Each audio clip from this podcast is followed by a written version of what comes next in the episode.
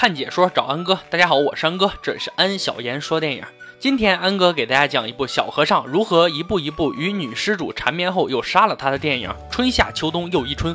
故事的情节也是由春夏秋冬春五个季节来展开的。废话说，让我们开始说电影吧。春天，老和尚与小和尚生活在山林寺庙中。老和尚出去化缘，而不经世事的顽皮小和尚将一块小石头分别绑到了小鱼、青蛙和小蛇的身上。绑完之后，又将它们放回到水里。这三种小动物艰难地在水中游动着。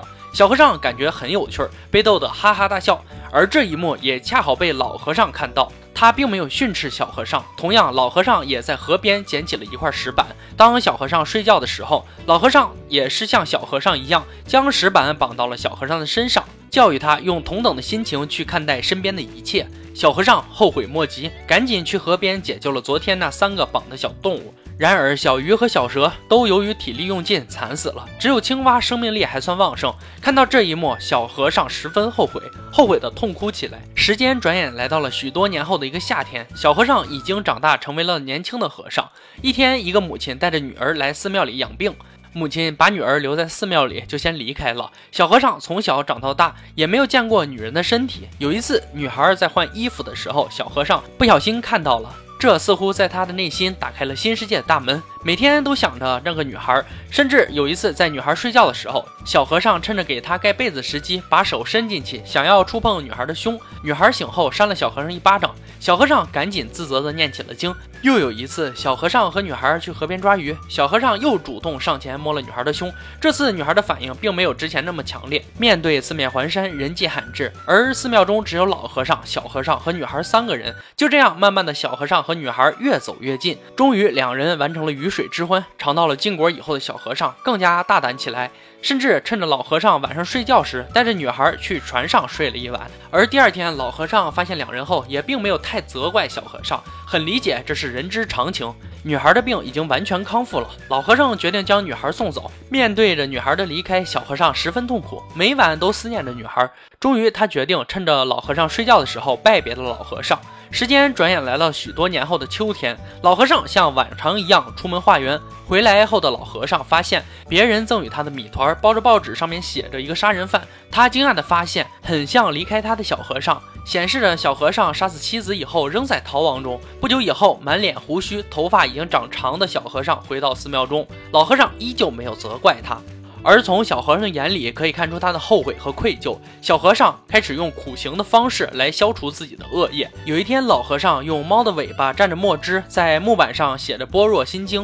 他让小和尚用小刀刻出所有这些字。老和尚说：“当你每刻一个字的时候，你心中的愤怒就会少一点。”小和尚很听话的照做了。当警察也追赶到了这里，小和尚看到后非常紧张。但老和尚依旧让小和尚继续刻木板上的字。老和尚请求警察让小和尚用一天的时间把这些字刻完，再带他走。到了晚上，小和尚还在用蜡烛的微光刻着木板上的字，甚至警察看到后都过来帮他拿起蜡烛照明。用了一个晚上的时间，小和尚终于把木板上的字全部刻完了，他也累倒在木板上睡去。而另一个警察看到小和尚后，也将自己的衣服给他盖上。之后，老和尚和两名警察将小和尚刻的字全部涂上了颜色。当小和尚醒后，怨念全消的他，在跪拜了老和尚之后，就跟着警察离开了。又过了几年，老和尚知道自己时日不多，他选择在船上圆寂了自己。时间转眼来到了许多年后的冬天，小和尚刑期已满，回到寺庙。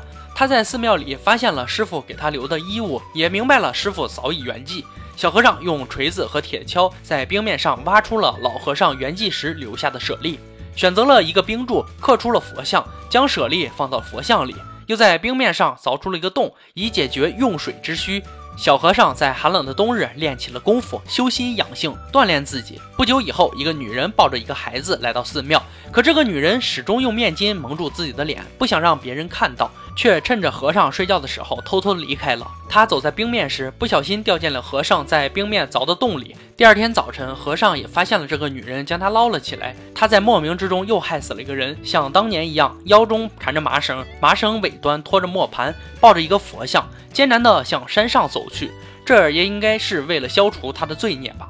他想起当年自己将小石子绑在小鱼和小蛇身上，导致了他们的死亡；又想起绑在青蛙身上，他又救活了青蛙，让青蛙再一次重生。他的行为也像青蛙一样，在寻求着重生。经过艰难的爬行，也终于到达山顶，在山顶上念经忏悔。转眼又来到了多年以后的一个春天，那个女子留下的孩子已经长大，成为了一个小和尚。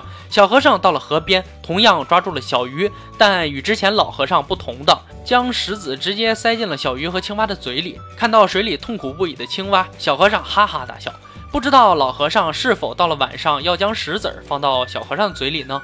电影到此就结束了。电影以春夏秋冬又一春对故事情节进行展开。春天里的罪恶和救赎，夏天里的欲望和放纵，春天中蕴含着爱与恨，冬天里的哲学与反思，再到春的延续，生生不息。常听到父母说这样的话：“傻孩子，我不过是希望你少走点弯路，我不过是希望你不必再重复当年的错误。”只是像张爱玲曾经在一篇文章里说的那样：“有些弯路必不可少。”这是最浅显的道理，却涵盖着所有人间百态。回到影片，通过小和尚将小鱼、青蛙和小蛇救回，也告诉我们，每个人都有犯错的时候，有的错误是可以弥补，而有的错误犯了之后将无法弥补。安哥也衷心希望人们在做事时要慎之又慎，不要犯那些不能弥补的错误。看解说找安哥，我是安哥，喜欢我的解说记得订阅我哦。对了，别忘了点赞、转发、评论哦。